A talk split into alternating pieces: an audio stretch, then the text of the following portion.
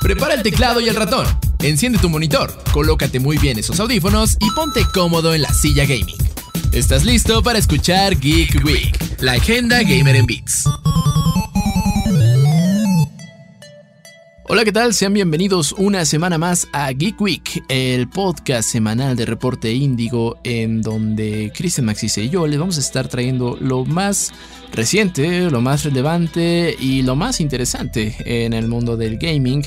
Eh, y es que, bueno, hoy, de último momento, tuvimos una bomba en redes sociales que nos sorprendió bastante, ¿no es así, Chris? Sí, efectivamente, ¿cómo estás, Neri? Y, sí, de acuerdo. Aquí una de las mayores preocupaciones en el caso de, los juegos de Warner Bros. Han sido sus ports de Nintendo Switch, que lo vimos con Mortal Kombat 1, que dejó muchísimo que desear esa versión cuando la comparas con las demás. Y bueno, ya sabíamos que iba a llegar eventualmente Howard's Legacy al Nintendo Switch, pero después de esto mucha gente estaba preocupada, pero aparentemente se filtró un gameplay directo desde un Nintendo Switch y fíjate que no luce tan mal. Sí, en realidad eh, un usuario en Twitter estuvo grabando directamente la pantalla de la Switch, no usó capturadora, sino que, pues sí, grabó la pantalla de su consola. Eh, por lo que veo, y corrígeme si estoy mal, es una Switch Lite. No, no, sí es una Switch regular. Ok, es Switch normal, que, que bueno, pero Ah, sí es cierto, ya justamente estoy, estoy volviendo a ver el, post, que por cierto eh, lo, lo, acaban de dar de baja de Twitter, que pues es donde se encontraba, pero este usuario eh, pues afirma que ya tiene en su poder Howard's Legacy para Nintendo Switch, el usuario con arroba talelf, así T-A-L-H-E-L-F, fue quien dio a conocer esto.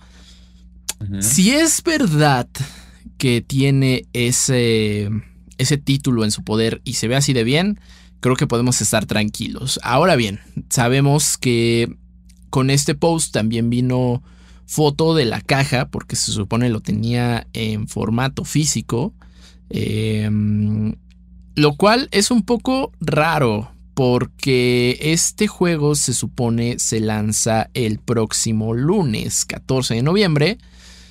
Y no hemos visto nada por parte de Warner ni de Portkey Games, que bueno, es quien lo desarrolla. Em, y ahí yo veo una bandera roja. O sea, en el sentido de, este usuario puede decir que eh, lo, lo, tiene, está en su poder, probablemente sea cierto, pero si no ha habido ese push publicitario que han tenido con los otros lanzamientos, porque recordemos que Howard's Legacy tuvo lanzamientos diferidos, pues sí me hace dudar un poco. ¿Tú qué opinas, Chris? Yo creo que es más bien el nervio que tiene ahorita Warner Bros. por lo que fue Mortal Kombat y no quieren empujarlo hasta que los jugadores lo jueguen. Yo creo que va por ahí más bien la dirección de esta situación.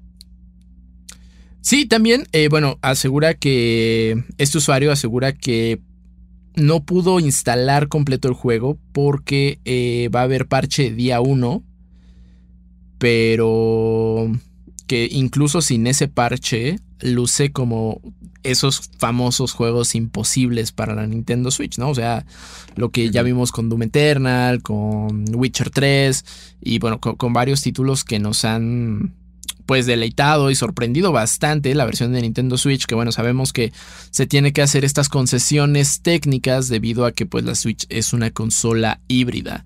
Pues ya les estaremos diciendo más adelante qué sucede el 14 de noviembre, porque pues sí está para pensarse, sí está para pensarse, habrá que pues comprobarlo con nuestras propias manos y ojos, porque yo insisto en que ese juego se ve demasiado bien y, no me malinterpreten, la Switch es una muy buena consola.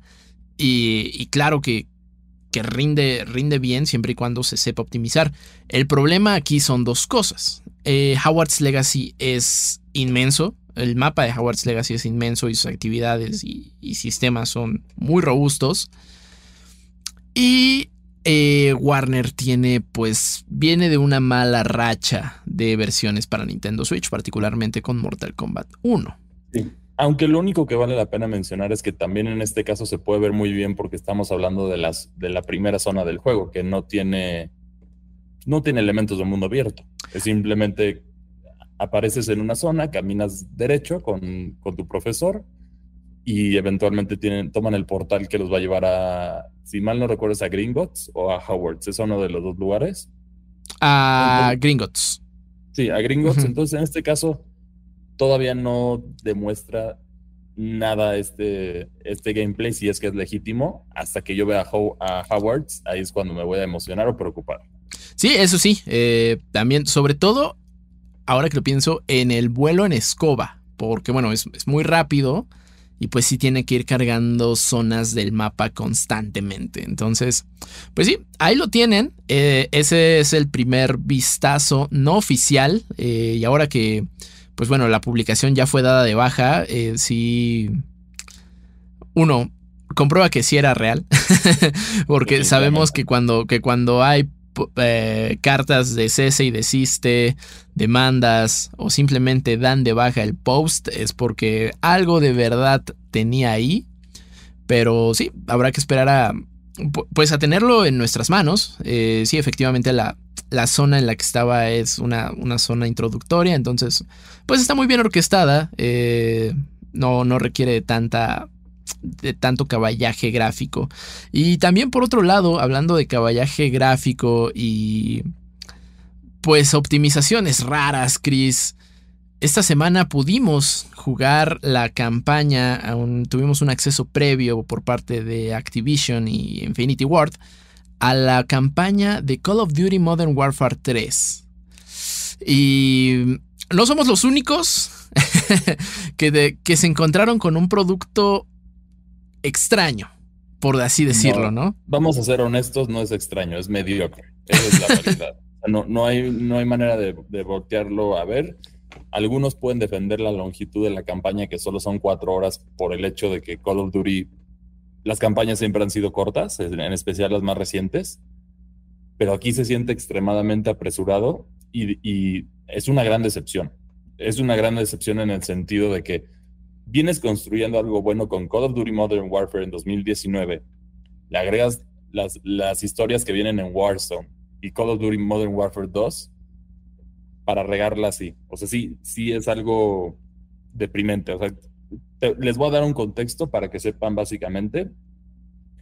La narrativa está extremadamente apresurada del juego. Hay muchas incongruencias e incluso lograron por sus decisiones narrativas lograron arruinar el impacto de la famosa escena de No Russian, que sabemos que yo creo que es el momento más icónico de Call of Duty como franquicia. Sí, totalmente. Eh, pues en realidad, desde, me parece, Call of Duty Black Ops 3 fue que eh, el mensaje del título es claro y es que ya no se enfocan en una campaña single player. O sea, y, digo desde Call of Duty Black Ops 3 porque literalmente la campaña de ese juego se vendió aparte. Entonces, dándole un push más, más fuerte al componente en línea, que bueno, es hacia donde pues está caminando, bueno, desde hace un tiempo hacia donde se perfiló Call of Duty, ¿no? Eh, como juego de servicio. Eh, lo vimos desde Warzone, lo tuvimos pues prácticamente desde, desde Call of Duty Black Ops 3. Ahora, yo creo que si vas a hacer una campaña así, pues mejor no la hagas. O sea, y. de acuerdo. Mejor te la ahorras y ese dinero lo inviertes en cosas que definitivamente necesita Call of Duty. Que, ¿A qué me refiero? Una interfaz más amigable para el usuario dentro de la terrible aplicación que es Call of Duty. Totalmente. Un mejor bloqueo para los para la trampa, que ya sabes que el hackeo y, y, las y hay muchas trampas que están disponibles en Call of Duty, incluso en la beta Modern Warfare 3 ya se veían. Ajá. Entonces sí, esta inversión de la campaña es completamente innecesaria, en especial si lo vas a hacer así. Y, Ojo, claro, Call of Duty Modern Warfare y, y Modern Warfare 2, las nuevas versiones, tenían una historia decente, pero aquí la narrativa es desastrosa y, y, lo peor es que todavía ni siquiera comenzamos a hablar de, de las misiones. Sí, no, y sobre todo también eh, una cuestión de optimización. O sea, yo lo jugué en PlayStation 5 y el problema aquí fue que tuve que eliminar juegos porque la, o sea, todo, todo el bloque que compone Call of Duty Modern Warfare 3, me pesó 236 gigas. el problema es que incluye también el, 1 y el 2, por la, porque es la aplicación de Call of Duty. Ajá. Sí, o sea, te, incluyó, bueno, al menos a mí me incluyó justo el 1 y el 2, los, los accesos previos de beta, por alguna razón que tengo entendido ya no son accesibles. Entonces, es un chunk de información muy grande y que ahora, pues según, según comprendo, eh, la aplicación de Call of Duty te sirve como un hub central para todos los componentes, ¿no? O sea, ya hablemos de Warzone, Warzone 2.0, eh, la campaña, el multiplayer del título en turno. Entonces, eh, es un poco, no, no es un poco, es muy confuso. es, muy... muy... confuso. Yo creo que la dirección debería ser volverlo a separar. Porque, a ver, si yo no voy a jugar Modern Warfare 1 y 2, ¿para qué los necesito ahí? Y si a algunos no les interesa Warzone, también son 100 gigabytes que están ocupando espacio nada más. Esa es la realidad de esta aplicación. Pero bueno, ya si nos vamos a las misiones, que también es lo que queremos hablar, la estructura de las misiones es terrible. Terrible, terrible, terrible. No sé cómo tú lo, tú lo viste, pero bueno, las, las misiones se dividen en dos puntos. Una son las misiones lineales que ya conocemos de cualquier Call of Duty, que son las más divertidas dentro de este juego, pero aún así les falta esa, esa adrenalina, esa escena esas, escenas de acción hollywoodenses que caracterizaban a la franquicia.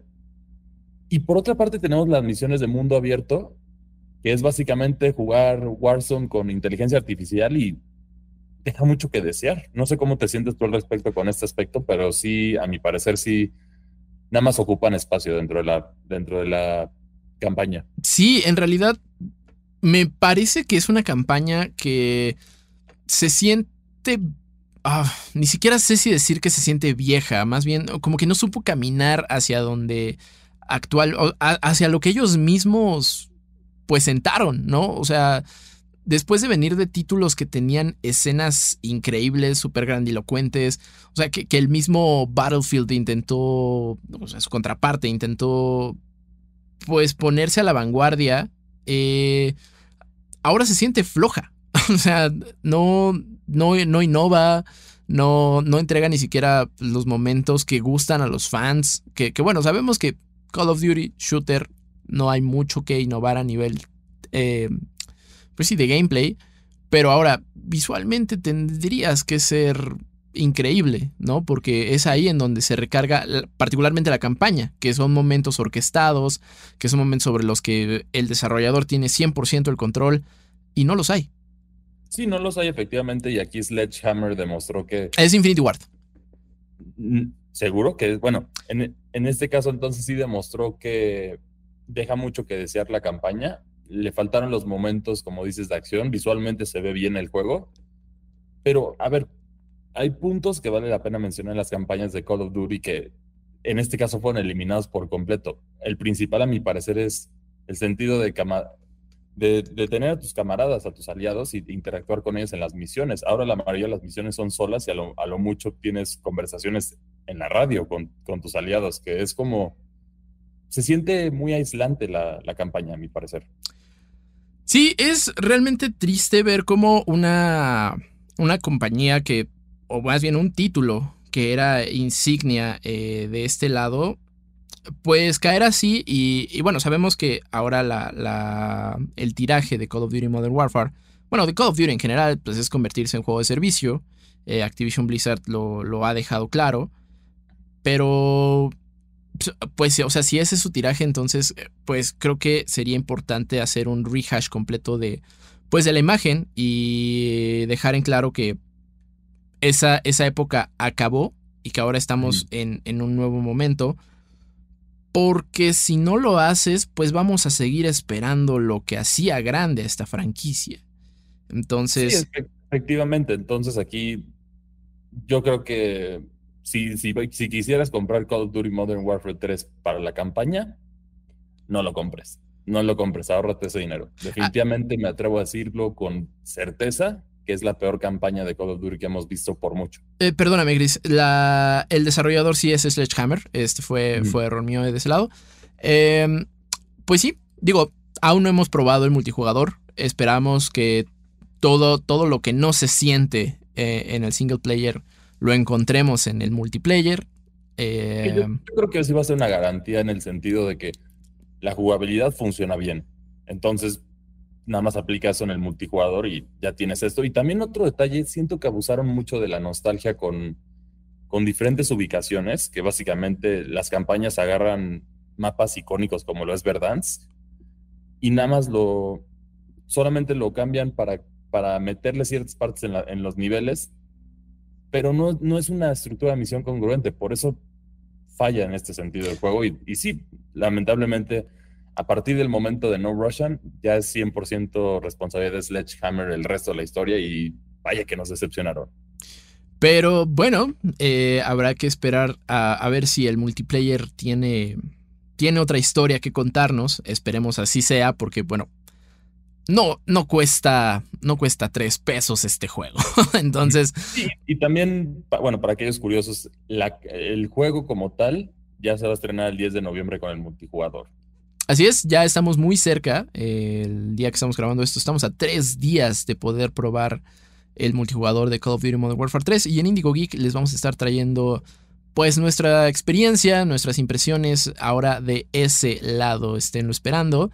Eh, y hablando de, impresiones, Chris, este, en las semanas anteriores Ubisoft nos dio acceso a una versión previa y remota de Avatar Frontiers of Pandora, este título que va a llegar el 7 de diciembre a PlayStation 5, Xbox Series y PC. Entonces, pues si le vienen siguiendo el rastro este, a este juego, este previo es para ustedes.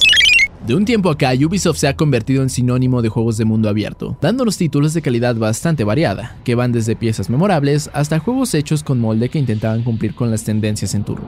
Ahora el tío Ubi está de regreso, y de la mano de Massive Entertainment trae Avatar Frontiers of Pandora, otro juego de mapa abierto que busca sentirse distinto al resto de entregas pasadas del estudio. Far Cry ¿Eres tú? Recordemos que esta no es la primera vez que los Navi buscan saltar al entretenimiento interactivo. En 2009 existió una entrega titulada James Cameron's Avatar The Game. El juego pasó sin pena ni gloria, pero con la salida de Avatar The Way of Water y el anuncio de más secuelas para esta saga cinematográfica, era obvio que estos azulados personajes intentarían regresar al ruedo gamer. En Avatar Frontiers of Pandora nos encontramos con un mundo de mapa abierto que podremos explorar en primera persona y en la piel de un habitante del planeta Pandora. La trama es por demás sencilla. Somos nosotros contra las personas el cielo y nuestro trabajo será intentar detener la desenfrenada explotación de recursos. Al momento eso es lo que conocemos de la historia de primera mano, ya que nuestra sesión de juego remota se enfocó más en el gameplay. Esperamos que por el bien del juego la historia tenga un poco más de profundidad debido a que ese lado hubo poca atracción de nuestra parte. Ahora bien, pasando al terreno del gameplay, la historia es medianamente diferente. El título es bastante libre y nuestro personaje da una sensación de poder superior a la de un humano. Técnicamente todo el mapa puede recorrerse a pie y la movilidad de nuestro Navi es cómoda con saltos cargados y la posibilidad de trepar, el título invita a la exploración. En contraste, no estamos seguros si fue porque durante nuestro gameplay no teníamos el árbol de habilidades desbloqueado o porque la sesión de juego fue vía remota, pero el sistema de movilidad y parkour sí dejó mucho que desear. A momentos lo sentimos tosco y poco responsivo, pero habrá que esperar a tener una versión más pulida del juego. Exceso de libertad. Como mencionamos, el mapa es extenso y vibrante. Esta última característica es algo muy destacable. Los escenarios son atractivos y detallados. Tenemos un hub central en el mapa en donde podemos recibir misiones, realizar actividades menores y hablar con personajes. Este hub estará bien señalado en el mapa y nada más. Fuera de eso, tendremos que usar una herramienta de radar que se nos hizo algo molesta debido a que si queremos saber la ubicación de un lugar o elemento, debemos estar presionando constantemente el botón que activa el radar para saber hacia dónde ir. La idea no es mala, dado que el juego se trata de explorar. El problema es que ese constante uso de la visión Navi es por demás molesto. Quizá el dejar los elementos marcados una vez se descubran no hubiera estado mal. Si bien recorrer el mapa a pie es posible, el juego también dará una montura voladora, y al más puro estilo de Horizon Forbidden West, podremos subirnos al lomo de un Ikran y surcar los cielos. Esta criatura deberá ser alimentada constantemente para que su desempeño sea el correcto. Un árbol torcido.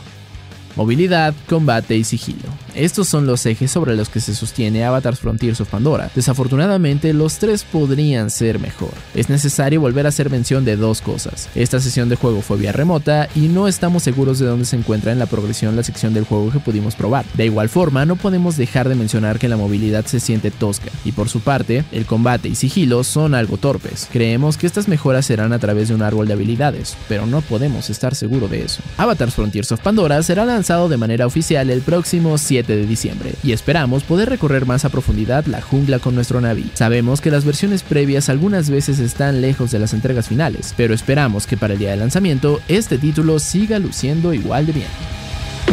Y bueno, esa fue la las primeras impresiones, el previo de Avatar Frontiers of Pandora, este título que pues está basado en la famosa franquicia de James Cameron, que, híjole, esperemos que haya, que la versión que hayamos jugado eh, haya sido todavía una versión muy, muy antigua o previa al, al resultado final que vamos a tener el próximo 7 de diciembre, porque en realidad el juego es divertido en esencia. El problema es que tiene un par de sistemas que se sienten muy toscos y el y eh, vaya, lo, peor de todo esto pues es que es un sistema principal y estamos hablando de la movilidad.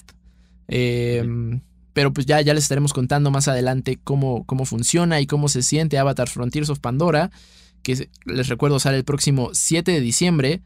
Eso quiere decir que ya no va a estar compitiendo por, los, por el juego del año 2023, eh, porque, Chris, de último momento, acaban de avisar cuándo vamos a conocer a los nominados de este, de este evento, esta fiesta que pues creo que esperamos anualmente por los anuncios y pues por esa camaradería de festejar a los videojuegos. Y bueno, también por escuchar cierta música de juegos en vivo, ¿no? oh, sí, está increíble. como uno de los detalles más padres de los Game Awards. Pero sí, efectivamente, aquí está en otro juego que también vale la pena mencionar que ya no, ya no llega a los Game Awards, es Super Mario RPG Remake.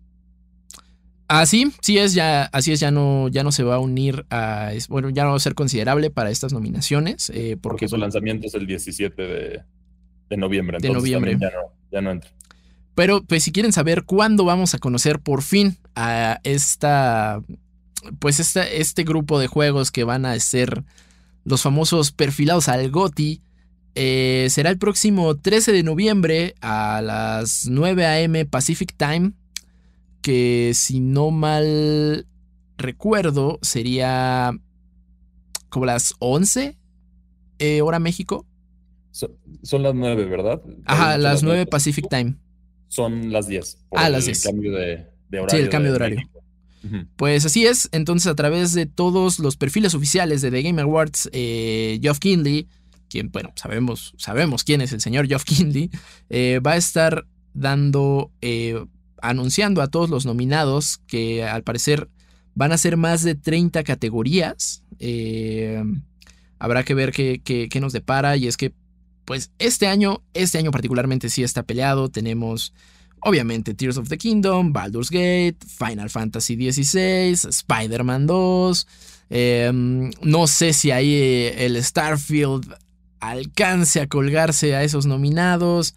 Eh, Mario Wonder. La, realidad es que tenemos dos rivales a vencer, que son Tears of the Kingdom y Baldur's Gate. Los demás podrían ser Gotis en otros años, definitivamente sí, pero este año lo veo muy difícil. Sí, es correcto. Creo que este año está peleado, ya, ya lo habíamos dicho. Eh, creo que en otros años eh, ya, ya tendríamos bien definido quién va a ganar, excepto 2021 que fue muy raro y ganó It Takes Two. pero, pero sí, eh, este, este año todo el mundo se está codeando, todo el mundo podría entrar y sabemos que el GOTI en nuestro corazón es y seguirá siendo Gollum. Gollum y King Kong. Gollum y King Kong, que bueno, si, si, ya, si ya nos siguen, sabemos que es el chiste recurrente y es que esos juegos no, no tenemos idea de cómo es que lograron ver la luz. Eh, y, me atrevo a decir que Call of Duty, la campaña de Call of Duty por lo menos, está al nivel de esos juegos. Sí, ¿eh? o sea, justamente creo que a esas alturas diríamos, bueno, ya, ya, ya vieron a los vecinos, vieron cómo, le, cómo les fue en la crítica, pues se van a poner las pilas.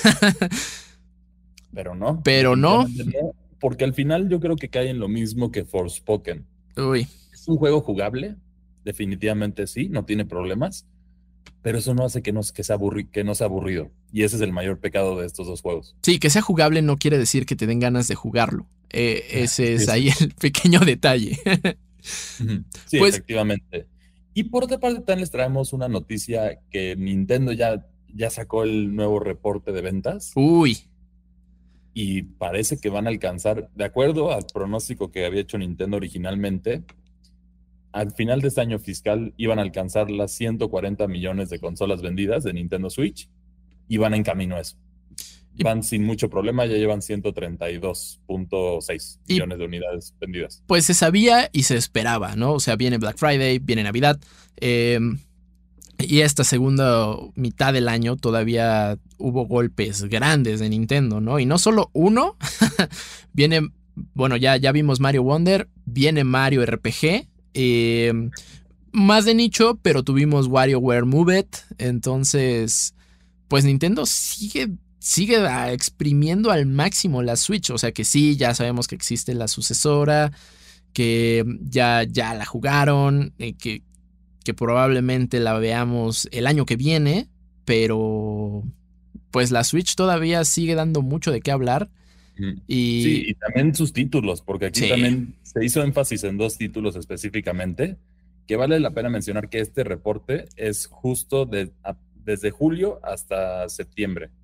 Entonces no cuenta octubre, no cuenta Super Mario RPG y no cuenta Super Mario Bros. Wonder.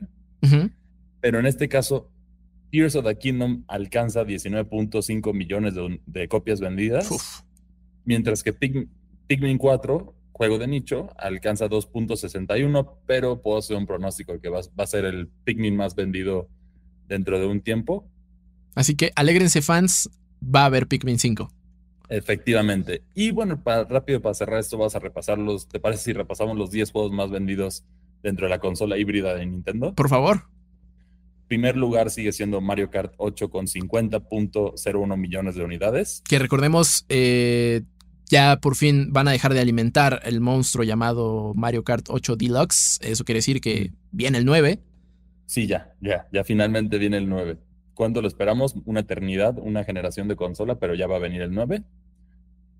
en, segundo, en segundo lugar tenemos Animal Crossing New Horizon que, bueno, sabes que fue la sorpresa de la pandemia, que vendió un total de 43.38 millones de unidades. Wow. Creo que muchas personas que no eran gamers se acercaron con gracias a Animal Crossing. y aquí tenemos un, bueno, un chiste de la comunidad que Starfield y, y Spider-Man se estaban peleando por 10 millones de usuarios y 6 millones de, de, ventas respectivamente. Y aquí tienes Animal Crossing New Horizon comiendo palomitas y viéndolos pelearse, ¿no? sí, como el, el, meme de Iron Man y Batman peleándose a billetazos. Y Spider-Man recogiendo el dinero, sí. En tercer lugar, también no es sorpresa, tenemos a Super Smash Bros. Ultimate con 32.44 millones de unidades, que viendo cómo vende Smash, ya podemos asegurar que ya por lo menos Nintendo debe de llevar un rato trabajando en el nuevo Smash para la nueva consola. Yo creo que sí.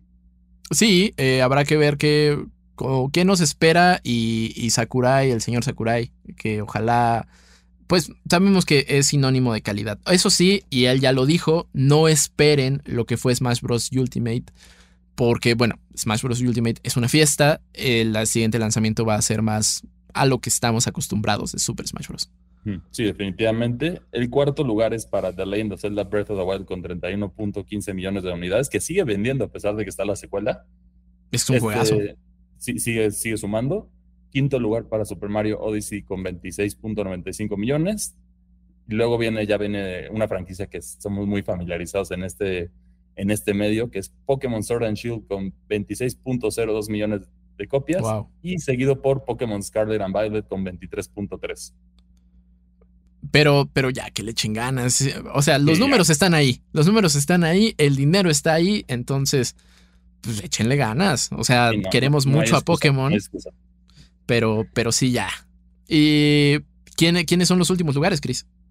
El octavo lugar es para un juego muy extraño que, me, que siento que está en la lista, que es Super Mario Party. A mi parecer, a mí me gusta más el otro juego de Mario Party, Mario Party All Stars. Ok. Pero bueno, tiene es, el octavo lugar con 19.5 millones de unidades, seguido por The Legend of Zelda Tears of the Kingdom con 19.5.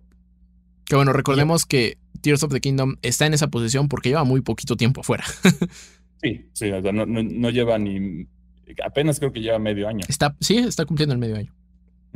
Y bueno, el décimo, otra sorpresa a mi parecer, es New Super Mario Bros. U Deluxe con 16.70 millones de unidades.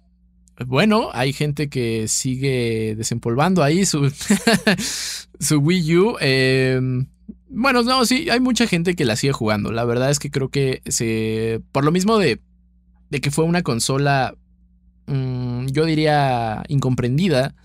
Los precios bajaron. Muy títulos, con muy buenos títulos. Eso es cierto, con muy buenos títulos. Los precios bajaron, entonces pues, la gente está aprovechando. Eh, y pues sí, creo que ese es el. O sea, incomprendida y lo que quieras, es la consola ideal, porque bueno, Nintendo, para jugar en el mismo sillón. Y actualmente creo que mucha gente está buscando eso, experiencias de multijugador local.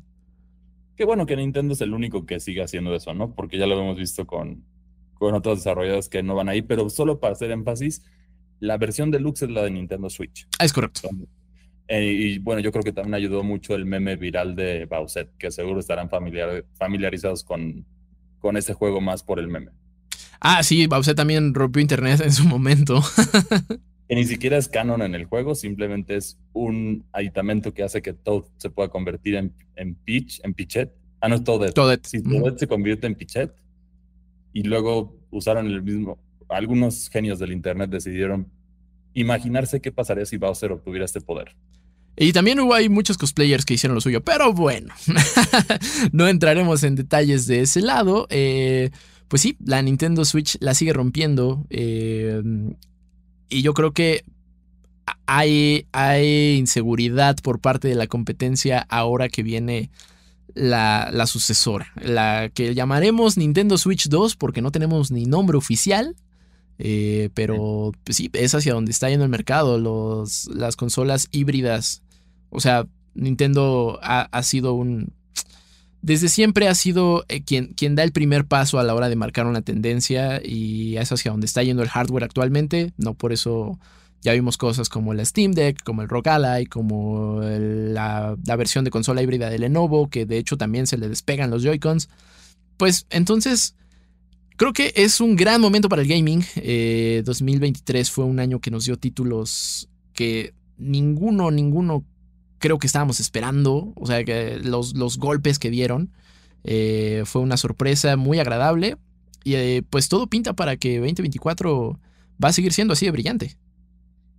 Por lo menos en este momento sí todo pinta para que sea así. Esperemos que tengamos más Tears of the Kingdom y Baldur's Gate y menos King Kong, menos Gollum y menos, menos Red de Modern Warfare 3. Sí, definitivamente sí. Pero pues ahora déjenos su pequeña quiniela de, bueno, ni tan pequeña porque van a ser más de 30 categorías. Eh, vayan, vayan ahí pues juntándose con amigos y dejándonos en los comentarios qué es lo que esperan o a, quienes esperan ver. Eh, y pues ya el 13 de noviembre les estaremos estaremos todos viendo al mismo tiempo si le atinamos a alguno o no. Eh, muchísimas gracias por acompañarnos esta semana en Geek Week. Nosotros nos escuchamos el próximo sábado a mediodía en Default, el, el programa Geek de Reporte Índigo, eh, pues en donde todo Indigo Geek se junta para pues seguir platicando de estos videojuegos que tanto nos emocionan. Eh, no se olviden seguir a Indigo Geek y Reporte Indigo en todas las redes sociales como arroba Reporte Indigo e Indigo Geek MX. A ti Cristian, ¿dónde te escriben? A mí me pueden encontrar en Twitter como arroba CristianMAC62 y a ti dónde te encuentran, Neri. A mí me encuentran en Twitter como arroba Sir-Bits. Muchísimas gracias por acompañarnos. Nos escuchamos en una próxima ocasión. Nos vemos. Escuchaste Geek Week, una producción de Reporte Índigo.